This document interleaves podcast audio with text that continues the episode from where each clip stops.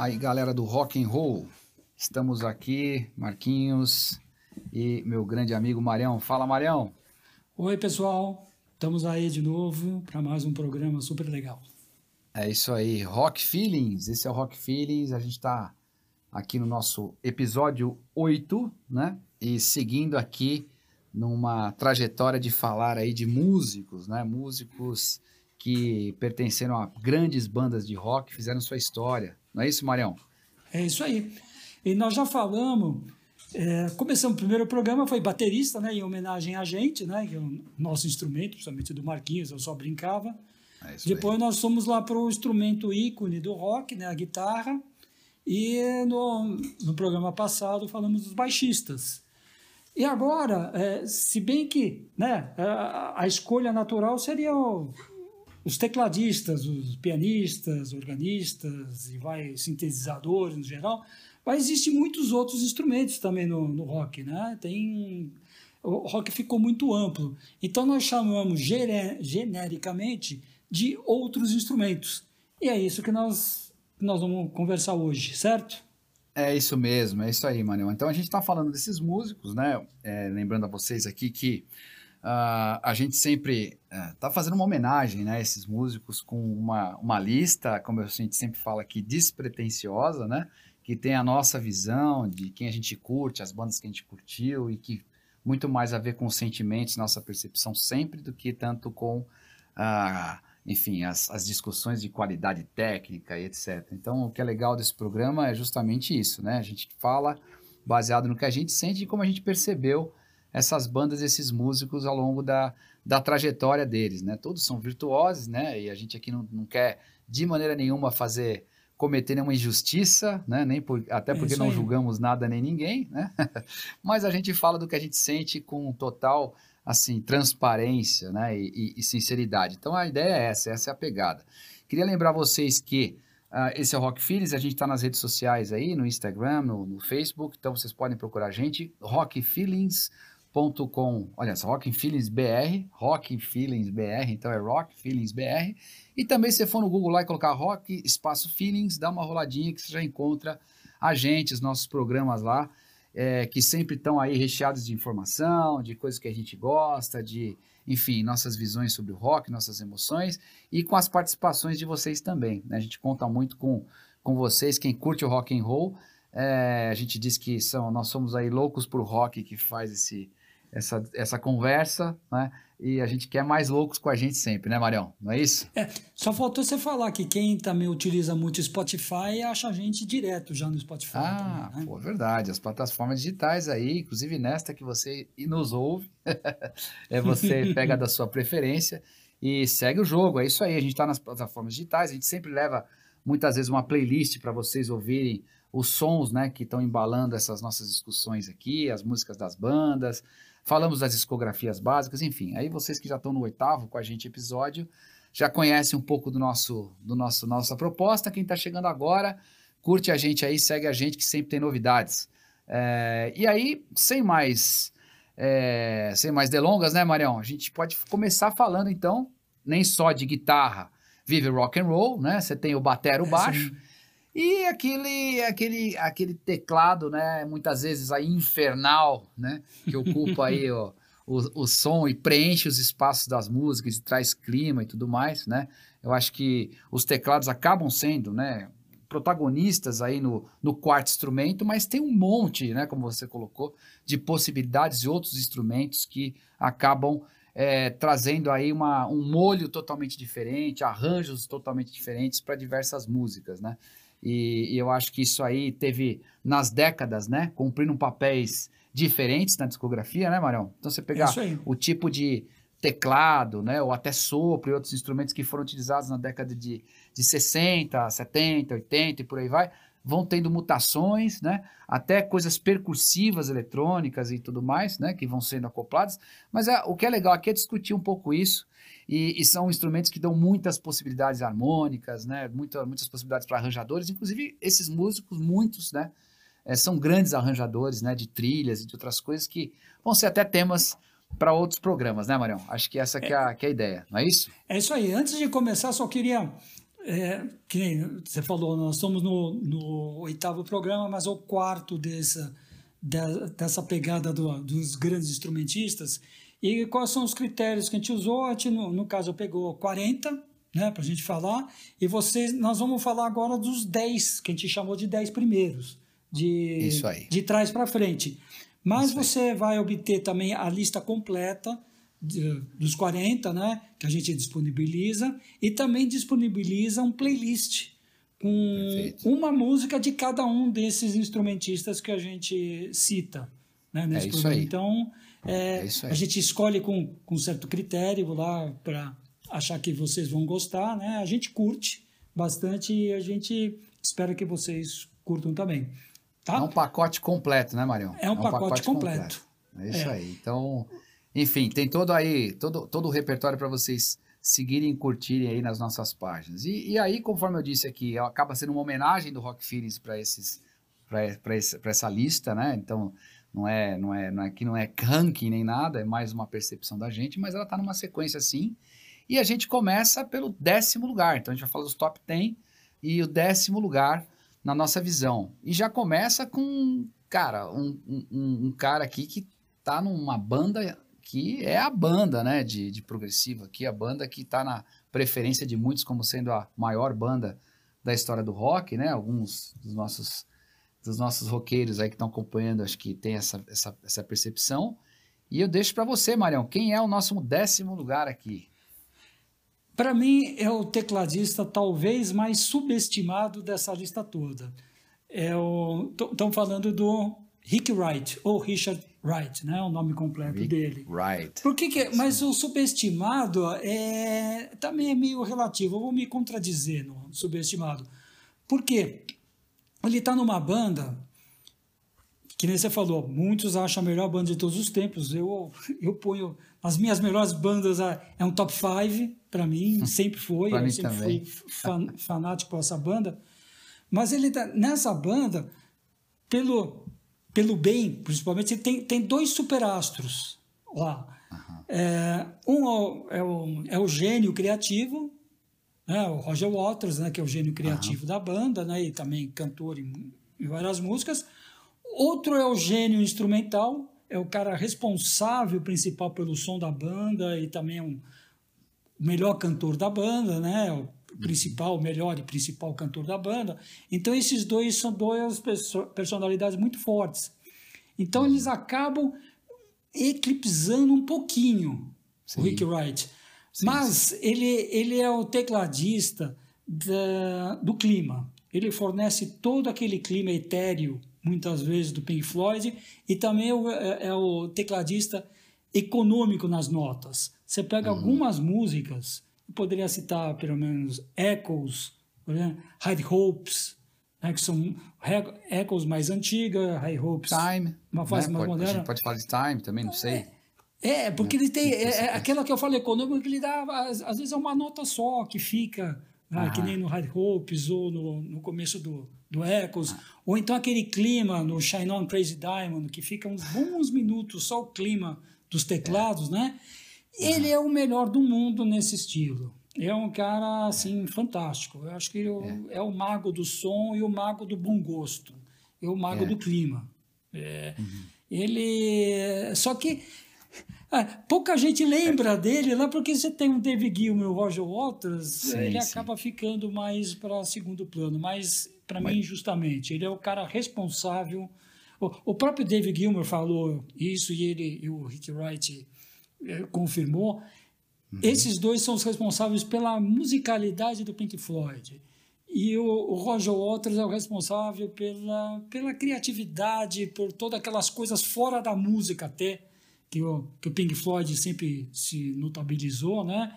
Uhum. Arranjos, gravações, tapes, é, tudo em pró da arte. Essa é a uhum. cara do Roger Waters. É a, é a, parte mais musical, fica a cargo do David Gilmour e talvez principalmente do Rick Wright. Essa é, é a minha opinião desse gênio para mim também.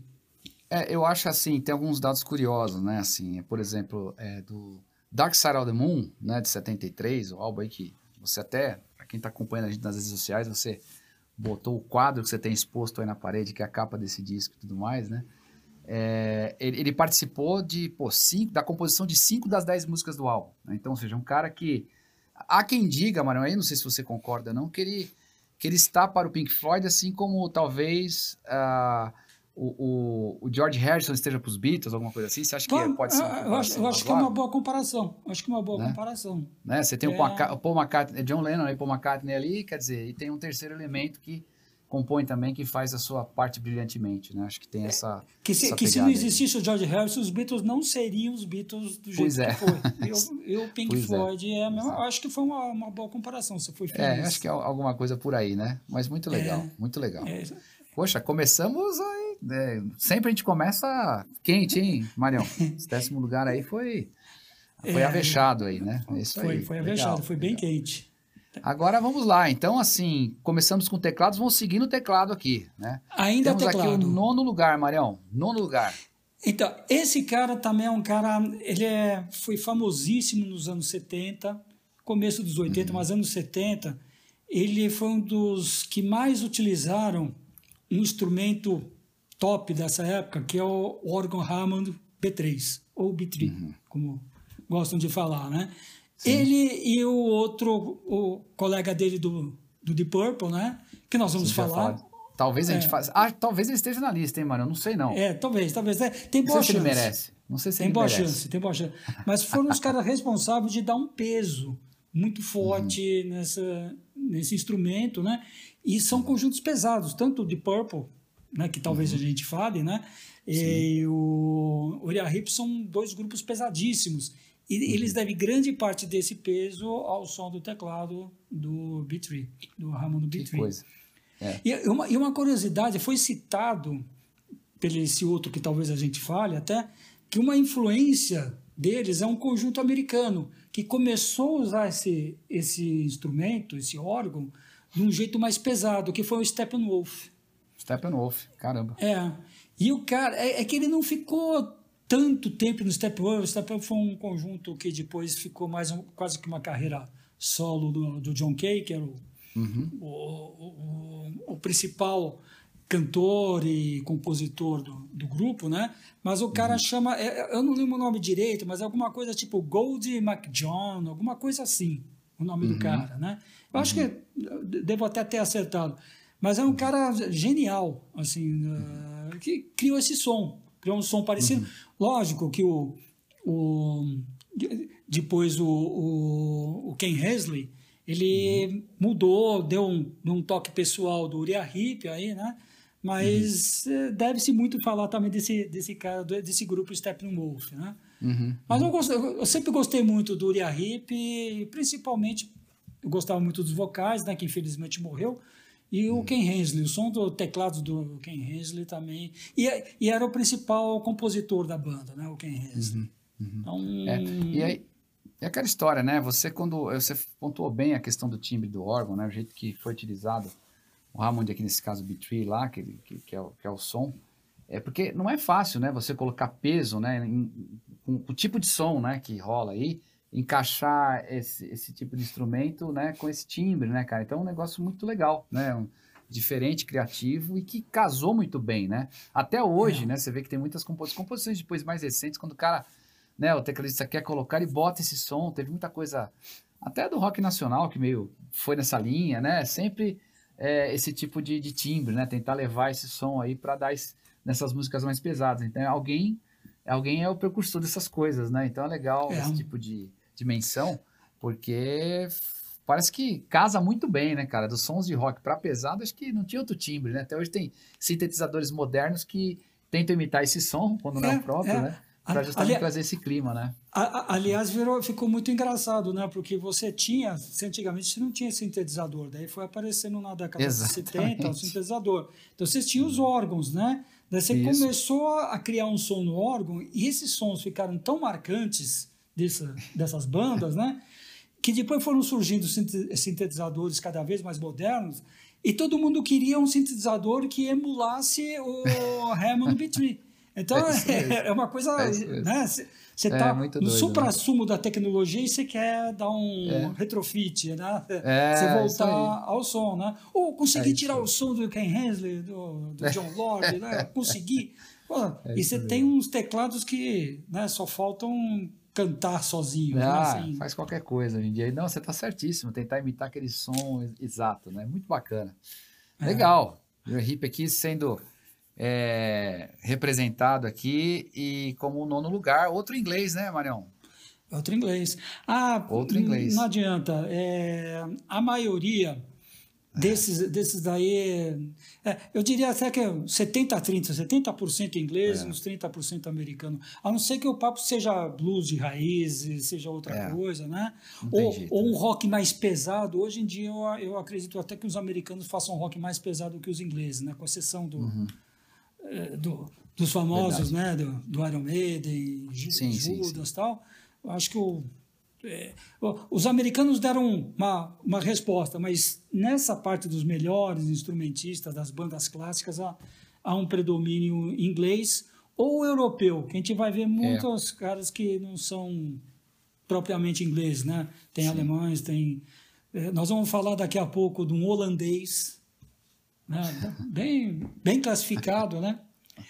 Bom, Vamos para frente, então? Vamos para o oitavo? Vamos embora, vamos embora. É. Vamos então a gente passou pelo nono lugar aqui.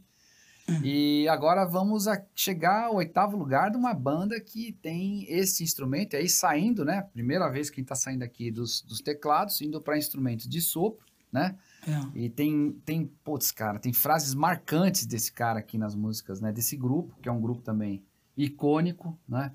É, a gente já falou dele, inclusive, em outras nas discografias, etc. E, Marião, quem é o oitavo lugar?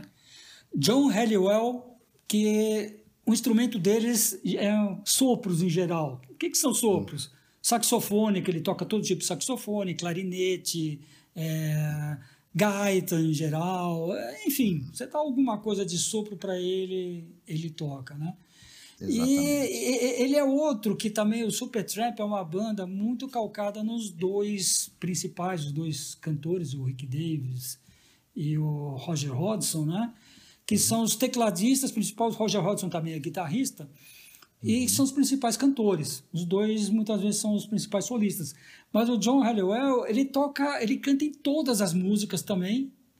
E ele é responsável por aquele som diferente, um, eu, eu diria até uma sofisticação do som do Supertramp.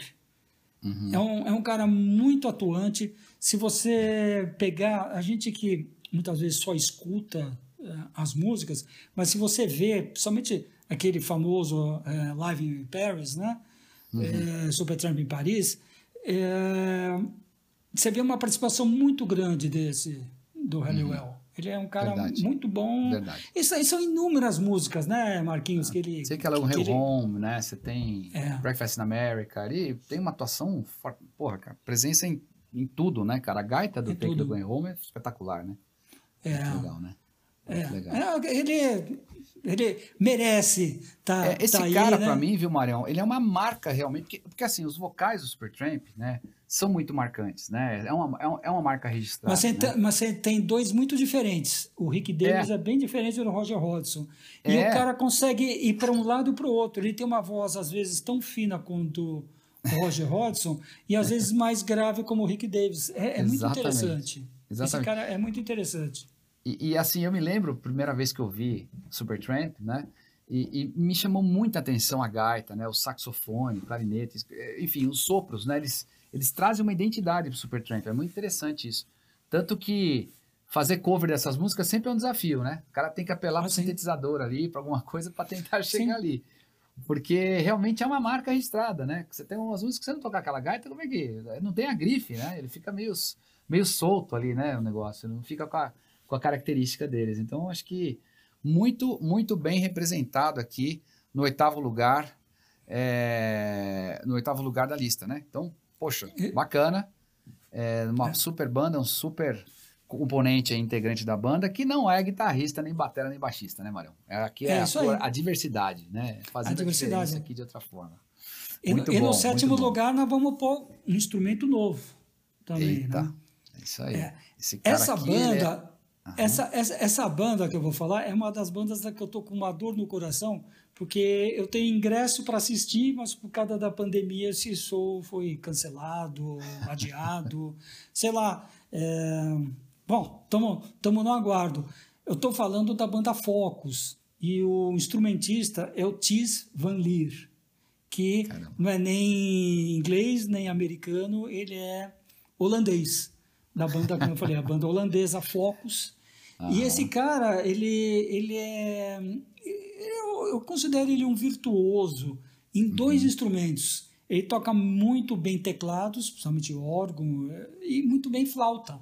Uhum. É, um, é, um, flautista espetacular. Tanto é que o primeiro disco do Focus, que chama In and Out Focus, ou Focus, uhum. é, muita gente pensava, somente ter uma música, é, alguma coisa do, do King, In the Name of the King, uma coisa assim. É, tem King no meio, que eu, que eu lembro, Sim. que todo mundo pensava que era o Jethro Tull porque é uma flauta muito parecida. Lembra mesmo, é verdade, é verdade. Você está falando, eu estou lembrando, é isso mesmo. Confunde-se é, mesmo. Confunde-se confunde mesmo. Mas ele tem um estilo um pouco diferente. É, é, que flauta também é um, você tem que ter um estilo diferente, senão fica muito parecido. Ele também toca flauta transversal, né? Mas tem música que ele toca flauta doce e, e um exímio tecladista também. Então, e, e, o Focus é uma banda diferente, né? Que naquela época do que ele misturava muito um jazz rock, né? Com um uhum. progressivo com algumas pitadas de, de folk, de folclore é, uhum. europeu como um todo. Uhum. Né? Então, uma uhum. banda típica europeia, uma típica uhum. europeia. É, o guitarrista, também já, já falamos, nós não falamos especificamente dele entre os 10, porque ele ficou em 11 na classificação, mas ele é, que é o Ian Ackerman, né? É uma banda genial, mas o Tis Van Leer, ele é o principal compositor e era sim, um cara assim que, que levava o nome, né?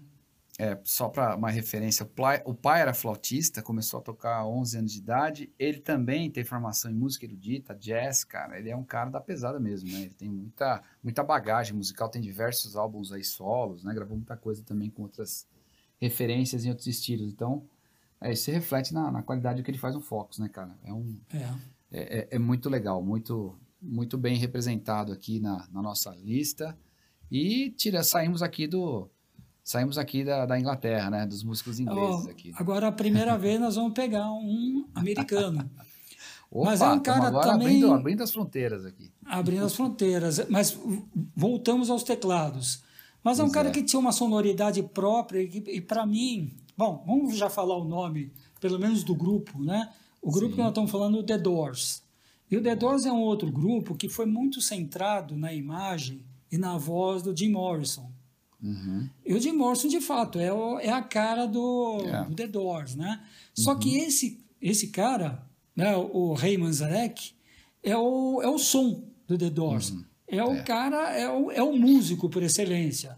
É, é o cara mais virtuoso, é o cara mais genial da banda, é o Ray Manzarek. Que coisa, e, né? E, e ele, naquele, ele usava um tecladinho aparentemente sem vergonha, né? Que, com tantas coisas que apareceram depois, né? Uhum. Mas ele tinha uma particularidade. O The Doors é uma banda que não tinha contrabaixo. Uhum. Em estúdio, tinha músicas que tinha um contrabaixista convidado, né? Mas ao uhum. vivo não tinha nenhum convidado, era ele. E uhum. ele tinha músicas que ele fazia o famoso baixo no pé. A uhum. maioria das músicas ele usava o baixo. É um, é um instrumento que é um Fender Rhodes Band, que é um, é um teclado que uhum. ele punha em cima do órgão. Ah. Tanto é que você vê algum, algum vídeo do The Doors, é muito interessante, que a mão uhum. esquerda vai fazendo o baixo e a mão direita ele vai fazendo o, o fraseado dele, né? Uhum, uhum. É muito interessante. Então é um cara lá que, que tinha um, dois cérebros também, né? para poder fazer é. duas coisas diferentes, né? Muito aí, deu uma super banda, não, que é também aí tá nas nossas listas das discografias, tá nas listas de influenciadores, né?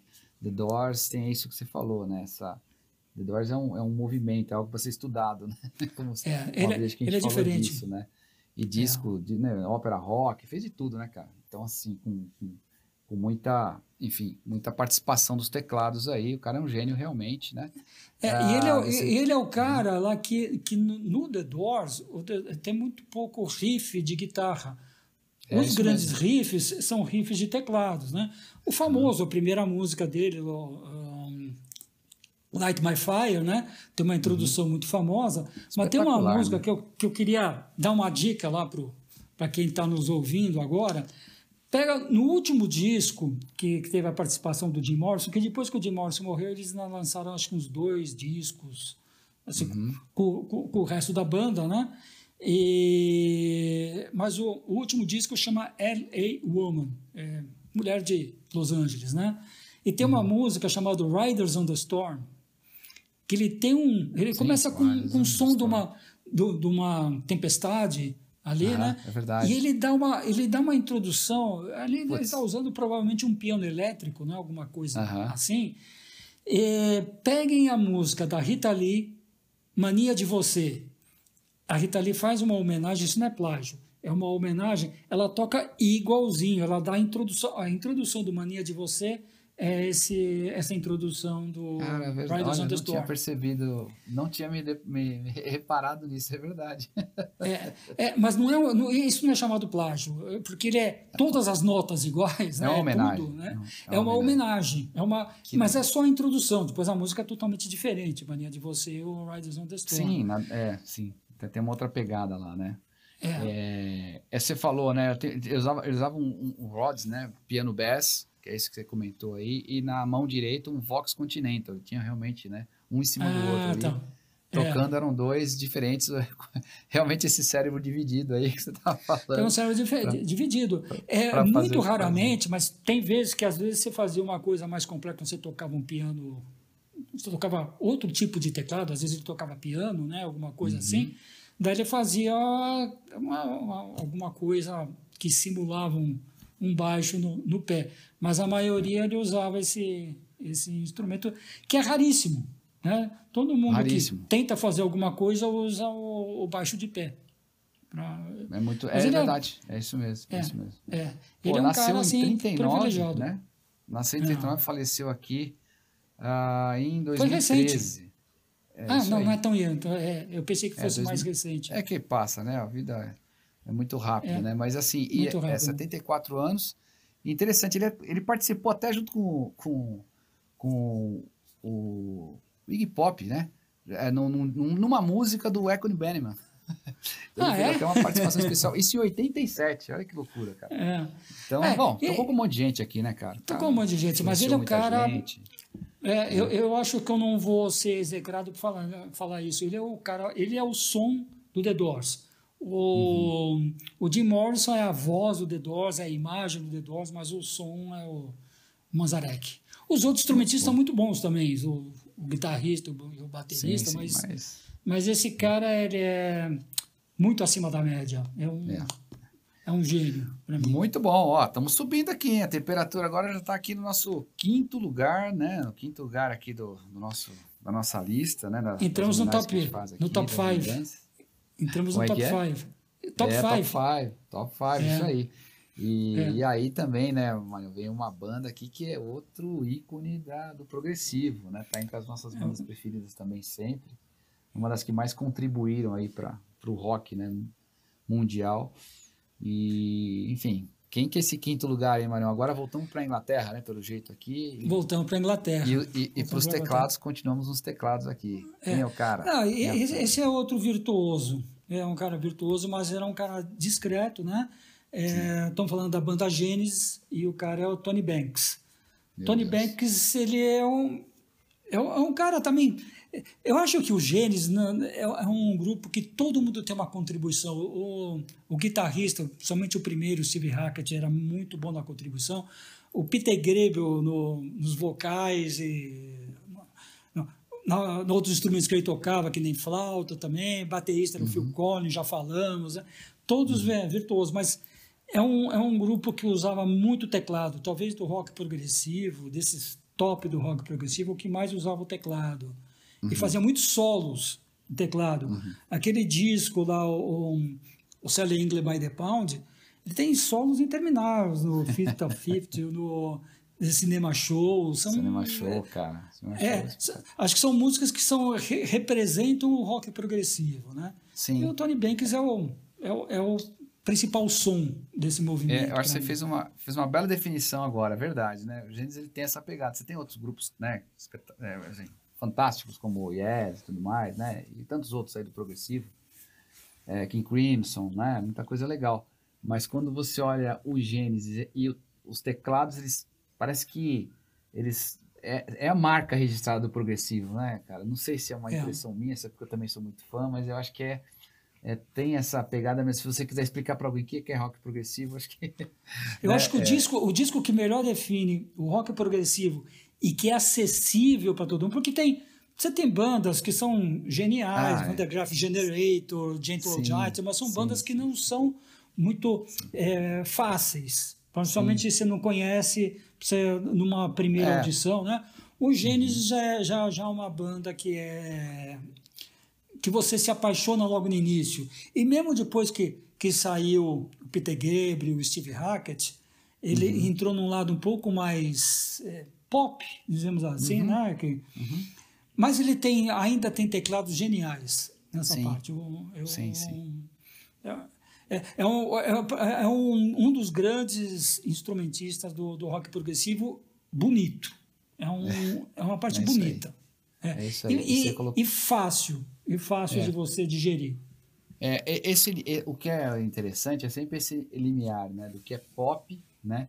Do que, que é, vamos assim, que cai no, vamos pensar no pop assim de uma forma menos menos cartesiana aí, uma questão mais de gosto popular mesmo, de cai na, na, na né? De que tem mais sintonia, sei lá, cria uma uma ponte de acesso, né? Mais fácil para você começar a curtir mais, entender mais aquele estilo, né?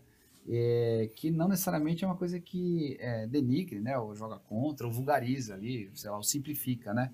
É uma coisa que é genial, né? Muitas vezes é você trazer esse efeito, é, é mesmo passa-se com a música clássica, a música erudita, né, música, enfim, você tem, tem temas ali que são eternos que trazem, aproximam as pessoas para aquele outro para aquele outro estilo, para tentar entender melhor, né? Para ouvir, é, te leva, te remete para alguns lugares diferentes, né? Na sua mente e tal. Essa essa conexão que é criada que é muito doida, né, na música. Então, eu acho que, pô, eu cansei de ver grupos de jazz, às vezes virtuosos, né, tocando, caras lá, que em algum momento ele tá viajando, tá tocando pra ele mesmo, né, sai fora do roteiro, somente em jam sessions e tudo mais.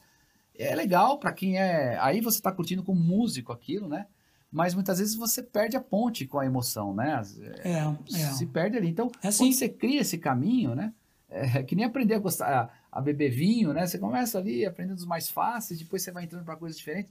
Acho que a, a, na vida tem muito isso, né, Mário? É uma educação também musical e, e tem gente que facilita, é quase que uma música mais didática em alguns, em alguns aspectos, assim, para você conseguir entrar nesse estilo que é um estilo mais complexo por, por natureza. A gente já falou disso, inclusive, né, das bandas de, do movimento, quando surge o progressive rock, né, os virtuosos todos ali, acaba que, né, o nego fez cada loucura ali que é difícil você é. Então, ficar procurando até caçap, né, para entender a música muitas vezes.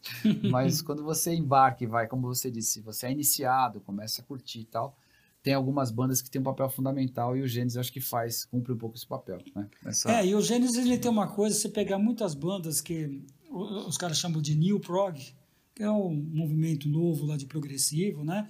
Eu posso uhum. citar dois, o Pendragon e o IQ, que eu gosto uhum. muito dessas duas bandas, mas eles começam o, influenciados pelo Genesis. É, é. Esses dois foram muito influenciados pelo Genesis, fase Peter Gabriel, né? a fase pré-Phil é, Collins nos vocais, que é uma fase mais progressiva mesmo, né? E tá. até com, com, com, essa pegada, assim, um pouco renascentista, sei lá, alguma, é. alguma coisa bem, bem europeia mesmo, né? É. Muito bom, cara. Muito bom, muito bom. Esse aqui é o Rock Feelings. A gente está chegando aqui perto do nosso pódio, mas ainda não está lá, porque tem alguém entre o quinto e o terceiro lugar, né, Marião? E é. esse cara não é um tecladista, né? Dizer... Não é um tecladista. é, e, e, eu falei, assim, meio sem querer, no renascentista, e talvez esse seja o cara que mais bebeu na fonte renascentista sim, como, sim, sim. como instrumentista. É, e uma coisa, antes de eu falar nele, eu lembro, quando eu era criança, eu ia na casa lá dos meus avós, meu tio morava lá, e ele colecionava Playboy, a revista Playboy. Uhum. Só que ele era a revista Playboy americana. Na uhum. época, né? E eu uhum. pegava e a Playboy, ela tinha uma das coisas que era escolhia os melhores músicos de cada ano. E uhum. esse cara sempre chamava, por isso que eu peguei até o nome Outros Instrumentos, que a Playboy chamava na categoria Outros Instrumentos. E esse cara sempre ganhava os outros instrumentos. Nós estamos falando do Ian Anderson, do Jethro Tull. É. E o instrumento, uhum. obviamente, é a flauta. Uhum. É, Putz, é, ó, só uma história legal para definir o som do Ian Anderson. Quando ele teve no Brasil a primeira vez, eu não lembro o ano, que ele tocou no primeiro no projeto SP, eu fui ver, e uhum. depois no ginásio de Ibirapuera. Eu fui nos dois shows, no projeto SP e uhum. no ginásio de Ibirapuera. E eu vi uma entrevista que ele deu na TV, que foi uma das superbandas, né? Não, não era tão comum as superbandas ainda virem para o Brasil, né? Apesar que já foi depois do Rock in Rio, mas ainda estava engatinhando um pouco, né? Ainda estava devagar. Quando veio de Trotó a primeira vez, teve essa essa entrevista e perguntaram para ele por que flauta. daí, ele, daí ele falou que ele, como todo londrino, ele adorava o Eric Clapton. Olha. Então ele uhum. queria ser o Eric Clapton, tocar que nem o Eric Clapton. Daí ele saiu, juntou um dinheiro e foi comprar uma guitarra. Chegando uhum. lá, a guitarra era mais cara, ele faltou dinheiro, alguma coisa. Daí ele se apaixonou por um violão acústico. Fala, Olha só. Em vez da guitarra, eu começo a aprender direito no violão acústico. Daí, quando comprou o violão, sobrou uns trocos. Daí uhum. deixa eu ver o que eu tenho. Daí tinha uma flauta usada. ele comprou a flauta. que legal. Daí ele Caramba. gostou do som, da coisa. Daí ele disse que ele toca flauta, ele sempre tocou flauta, como se ele fosse o Eric Clapton. É assim pensando, se o Eric Olha. Clapton fosse flautista, o que, é assim que ele que faria? Tocaria. Assim que ele tocaria. E esse foi a levada dele, esse foi a motivação. Daí o resto é história muito Meu conhecida, Deus. né? Do... Cara, assim, ele é, é putz, gaita, é, saxofone, bandolim, toca de tudo, né? Até a pita. de tudo. é. Mas a flauta, então... a flauta transversal dele ah, é, marcou, né? É, marcou, marcou ele, toca, ele toca com um jeito diferente. Ele, Sim, ele criou um jeito totalmente. diferente. Da mesma forma como a gente falou do, te, do, do Hammond, né? Do teclado no, no rock pesado, fazendo seu papel, ele trouxe uma uma assinatura também pro Dia Total que, cara, flauta é extremamente marcante, né? Então. E o visual bom. dele tocando flauta, né? Aquele muito, é, com a perna, né? é, exatamente, uma perna só, exatamente. né? Lembra é uma símbolo. figura, né? Assim, de, de outro século, né? Lembra, de, lembra um sátiro da mitologia, lembra exatamente, alguma coisa, cara. alguma exatamente, coisa nesse sentido, né? exatamente. né? Não, é muito legal. Outra é. era, genial e uma super banda também, né, Maria? Super é. banda. Muito bom. É, e, e, eu já inglês, vi. Né? Eu, ele, então, é, né? aí que é. ele é inglês ou é escocês? Então, ele é inglês. É do Reino Unido. Pelo... Ele é inglês? É, ele é inglês. Eu sempre fiquei na dúvida. confirmar aqui, por aí. Mr. Crowley, fala pra gente aí. E Anderson, é, então... é o quê? Ele é britânico. Ah, é britânico, é isso aí, tá certo. Ah, muito bom, muito bom. E, e é o band leader, né, do, do Jetron É o band né, leader. Não, é o cara, é o único é o que permanece até hoje. Que o Jetron, é outro que eu tenho ingresso do show que infelizmente a pandemia não, não deixou. Não deixou. Eu já vi, eu já vi muitos shows do Jethro Tull, como o Jethro Tull e como o Ian Anderson. Ele Olha veio só. uma vez como Ian Anderson, inclusive ele deu, ele veio dar um show sobre Jethro Tull, só que Jethro Tull é um personagem, um personagem que inventou uma máquina de, é, uma máquina lá pô, de arado, uma coisa assim, uma coisa para ah. fazenda.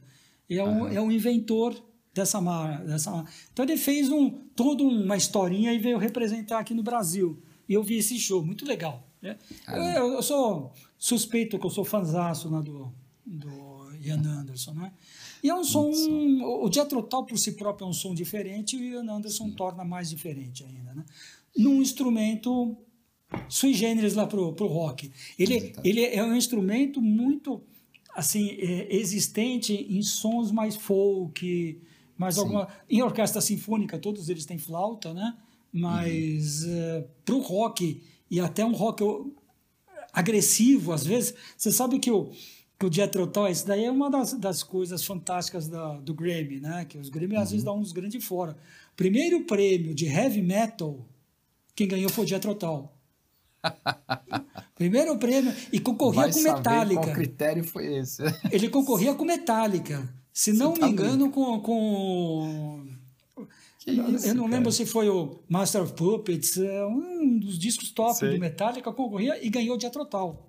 É um Meu disco Deus. muito bom, Crest of a Knave, né, que tem a música Budapeste, que eu gosto muito. Tem coisas pesadas. O Jethro Tull é um som pesado. O, o Iron Maiden já falou várias vezes que uma das grandes influências dele foi o Jethro Tull. Então, é um som pesado, só que a flauta su- suavizava um pouquinho, né? Ele É. dava alguma coisa mais, mais É, traz um- palatável, né? Traz um clima diferente, totalmente diferente, né? Tá- É. Você sabe que tá aí um, um instrumento que eu gostaria de tocar, né? Flauta transversal. Acho que é um instrumento muito legal, cara. Sonoridade muito, muito bacana e tal. E é uma coisa que um dia ainda tomo coragem aí, né? Gaita, e fácil para transportar, né? E fácil para já- transportar. Porra, cara, quem é baterista, meu amigo, sofre, hein? Sofre. Você escolheu É a só levar- dedo, né? Levar a flautinha lá no estojinho, ó, uma presença. Você chega lá, abre o estojinho, papapá, e vai que vai, né? Muito legal, muito legal. Bom. muito bom. Bom, e aí com isso a gente chega no, no, nos, No pódio. top 3 aqui, no nosso pódio Rock Feelings. Pessoal, não esqueçam de curtir a gente lá nas nossas páginas, etc. E seguir a gente lá no Instagram, no Facebook, né? Porque a gente ali divulga isso tudo, coloca playlist, etc. E você pode opinar, você pode mandar o seu top 3 também é, de, de outros instrumentos. A gente já falou de batera, de, de teclado, aliás, de guitarras, a gente já falou dos contrabaixistas, e aí hoje estamos aqui nos outros instrumentos que estão com. A gente está falando de flauta, teclado, enfim, e tantas outras coisas, né? Então acho que fica aí para vocês é, a nossa dica. E, Marião, como a gente já fez nas outras listas, para quem não, não viu ainda, a gente, antes de falar do pódio, dos top 3 aqui, que na nossa visão são os três melhores, ou os três que mais representam isso aí, o que a gente mais, é, mais se emociona, ou tem passagens que mais nos remetem a eles, né? A gente faz algumas menções honrosas, né, Marião? Não é isso? Isso. É, começa você. Quem você gostaria de citar desses monte de instrumentistas em geral aí? Cara, eu vou citar, eu gostaria de citar dois aqui.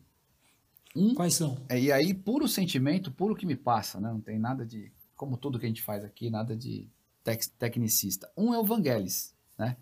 Que eu acho que é um cara que é, teve aqui uma, uma- um tecladista, né? Que, que tá na nossa lista dos 40, então ele tá aqui dentro da lista.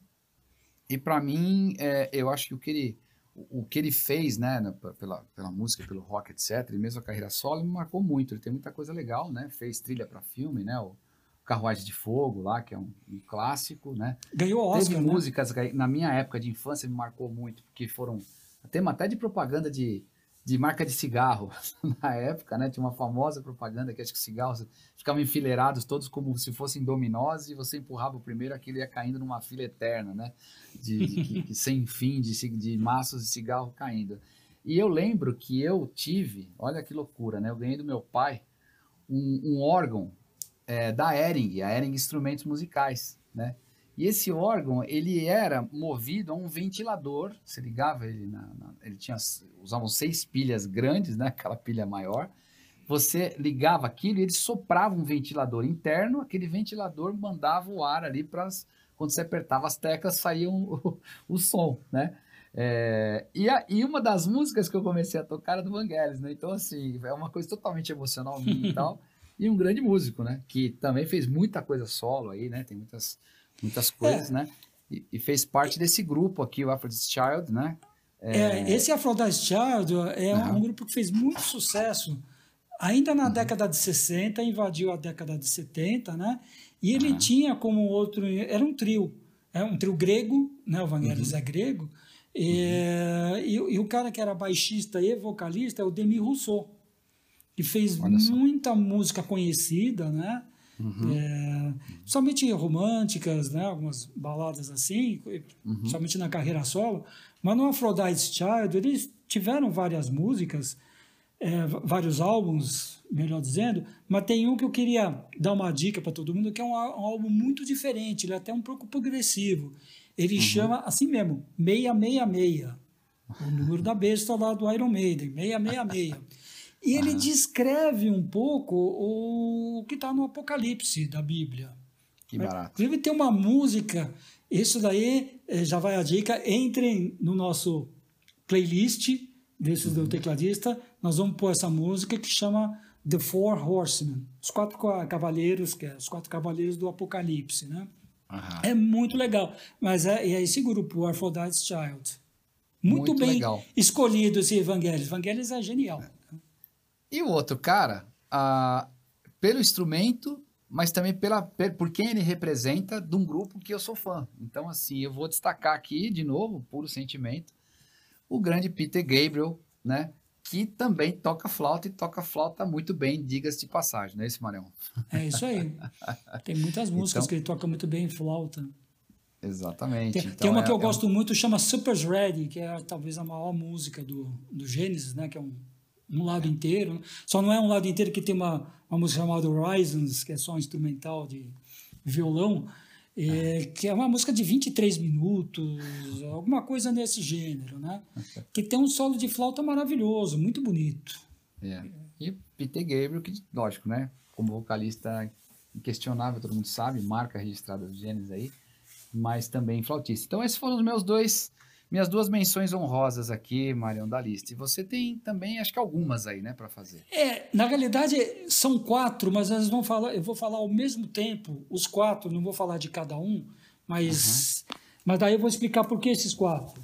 É o Robin Steinhardt, que é do Kansas, a Sharon uhum. Core, que é do The Course, toda uma família, uhum. o Mauro Pagani, que é isso mesmo, esse é italiano, uhum. Premiata Forneria Marconi, e o David Jackson, que tocou. Não, minto. O Ed Jobson. David Jackson é outra, outra coisa. O Ed Jobson, que tocou em trocentas bandas, mas ele foi muito famoso lá no Dia Tal. Ele tocou em um ou dois discos, principalmente aquele que tem um Wa, Ei, que tá todo mundo de uniforme branco nesse disco. Ele, ele toca. O que esses quatro têm em comum? Qual é o instrumento que eles tocam? Violino. Olha só. É um uhum. instrumento que em nada lembra o rock, né? Você pode falar, uhum. tudo bem, o rock vem do country um pouco, e o pessoal americano tocava violino e participava do country, do bluegrass, uhum. do da, uhum. toda essa parte do, de começo do folk, né? Somente no Sim. folk inglês, né? Tem, então, se esses daí têm influência no rock, tudo bem. Mas eles é um, é um instrumento, vamos e venhamos, né? É um instrumento diferente para estar tá numa banda de rock. Você lembra violino, você lembra de uma orquestra.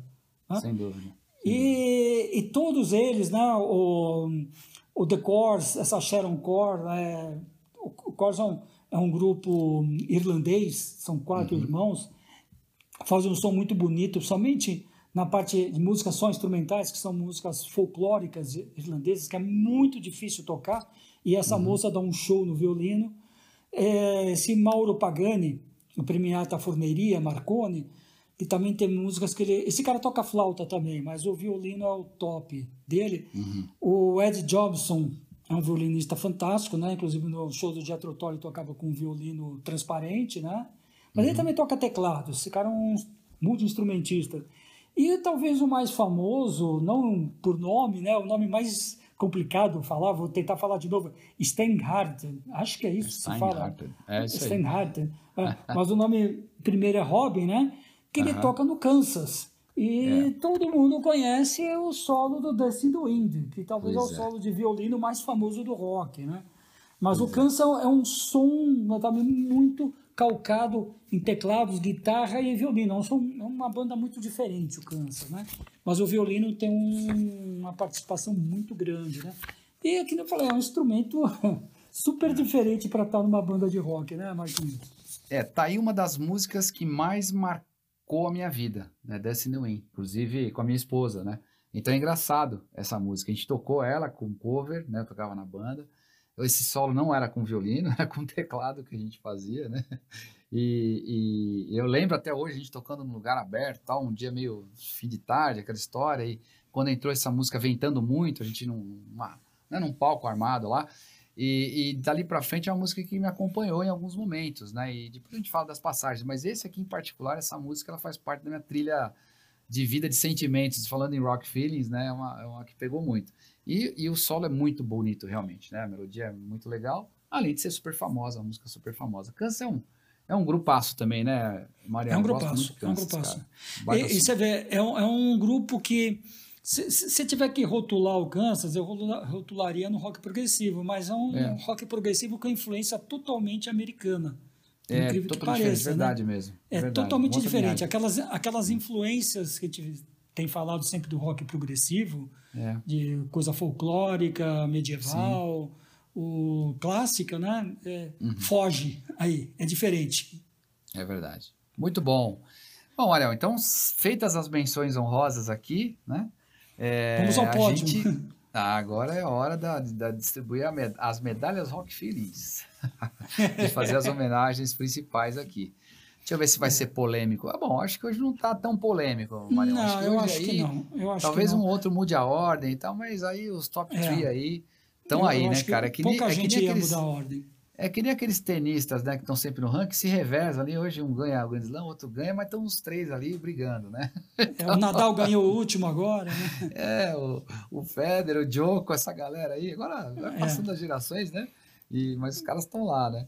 Mordendo sempre, né? Então, vamos lá, Marião. Quem é o terceiro lugar da lista? Para mim, é, aliás, um cara Putz, é, então, aqui... muita gente vai falar, pô, esse para mim é o primeiro. Mas qualquer um que está nos terceiros, é que nem o Marquinhos já falou, você pode trocar a ordem, mas acho que normalmente esses três dominam, né?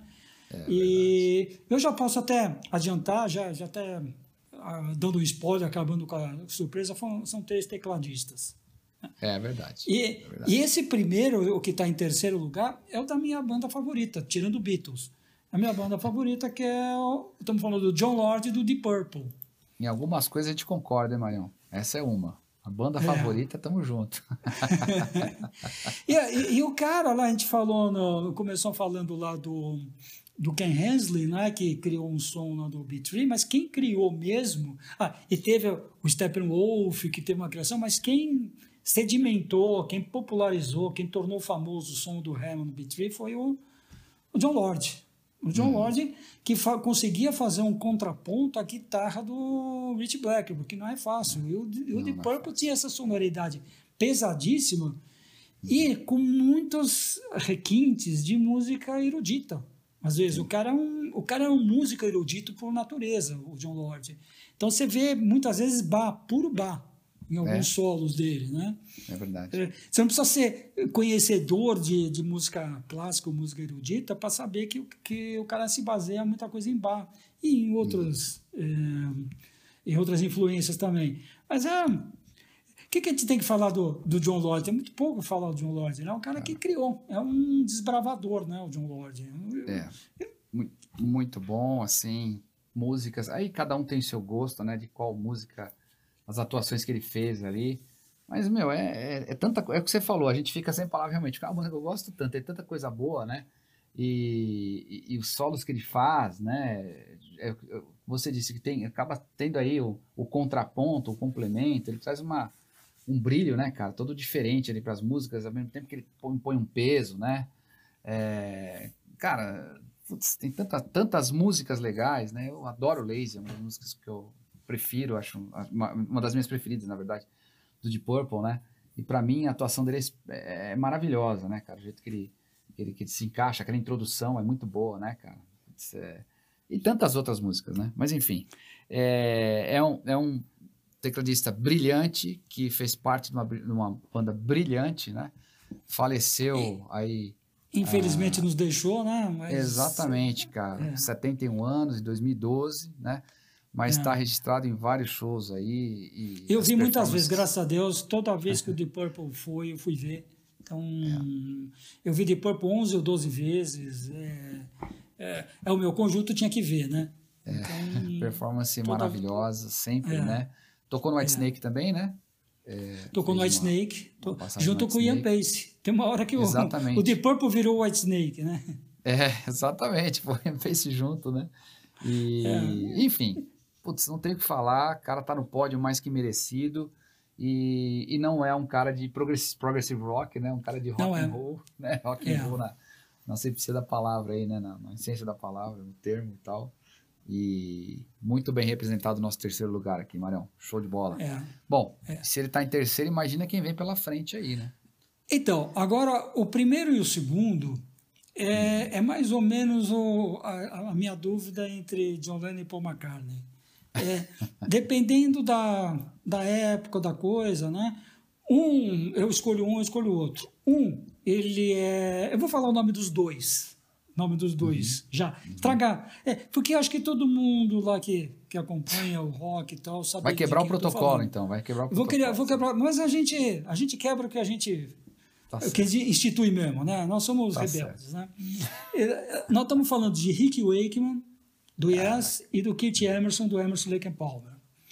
Agora é meio esses cara coroa, dois, quase. esses dois... É cara é coroa. meio cara Quem coroa. na frente aí? Eu tenho, eu tenho uma preferência e vou explicar o porquê. O Keith Emerson, para mim, é o cara mais criativo.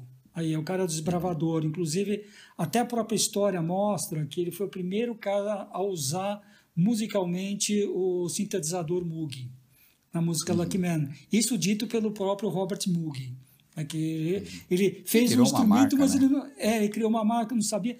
E era um cara. é, você viu também, eu vi duas vezes o Emerson Lake and Palmer, o cara tocava de ponta cabeça, ele ó, Uhum. Não, mas- invertido. Era um, era um doido. Era um doido. É. O Rick Wakeman eh, também rivalizava ele em visual, que o Rick Wakeman, se ele não, não era tão performático assim, ele tocava uns 20 teclados ao mesmo tempo, uma mão em Uhum. cada lugar. E, Se, se a gente falar que alguns têm dois cérebros, o Rick Wakeman deve ter uns três, quatro cérebros, porque é, toca um pouquinho nessa, a mão direita numa, mão esquerda no outro, depois inverte, e vai para outra. Cara, É, o visual, aquele cabelo longo, aquela capa que ele sempre usou, né? E, Belíssimo. e o, Ri- o Rick Wakeman, ele tem o também um desbravador, mas o que ele tem de diferença... Quem é mais rápido no teclado? Não sei. Teria que pegar É, um tecladista e falar quem é. Eu não sei. é, Eu, como leigo... gente técnica para olhar. A gente é, É, verdade. precisa ser gente muito técnica. bons. Agora, eu, eu acho o Rick Wakeman, ele, ele tem um- uma melodia mais palatável, vamos chamar assim. É verdade. Isso não é uma vantagem. O, o- Concordo. eu acho que também o Emerson Palmer é um grupo que incomoda, às vezes incomoda bem. Ele, Uhum. ele te, te tira da zona do conforto. Isso é Uhum. legal. Isso para uma música é legal.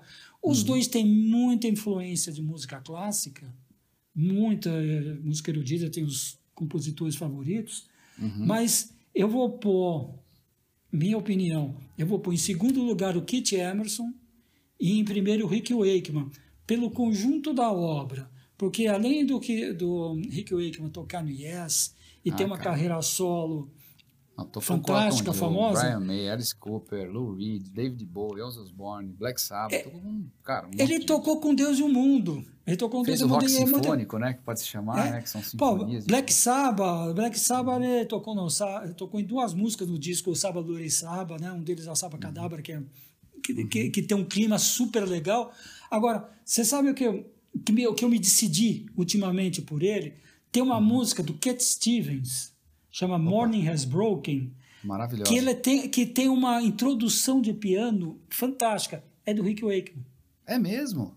É do Rick Wakeman, que, que fez é aquela coisa. dele, cara. É dele, é dele. Então, é, isso fez eu pender um pouquinho a balança para o lado do Rick Wakeman. Nossa, olha o que você foi buscar, cara, por este motivo. Por esse motivo. Mas pela É, beleza esse- dessa introdução ou porque A- a, versatilidade dele fazendo isso? A versatilidade dele. A versatilidade dele.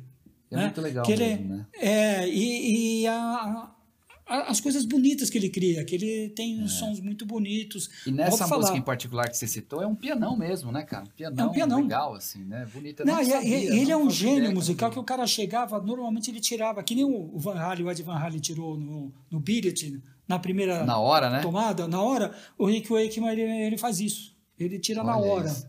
É, é um gênio. Agora, são dois. Se quiser inverter, eu já inverti uma vez na vida, é a mesma coisa. São.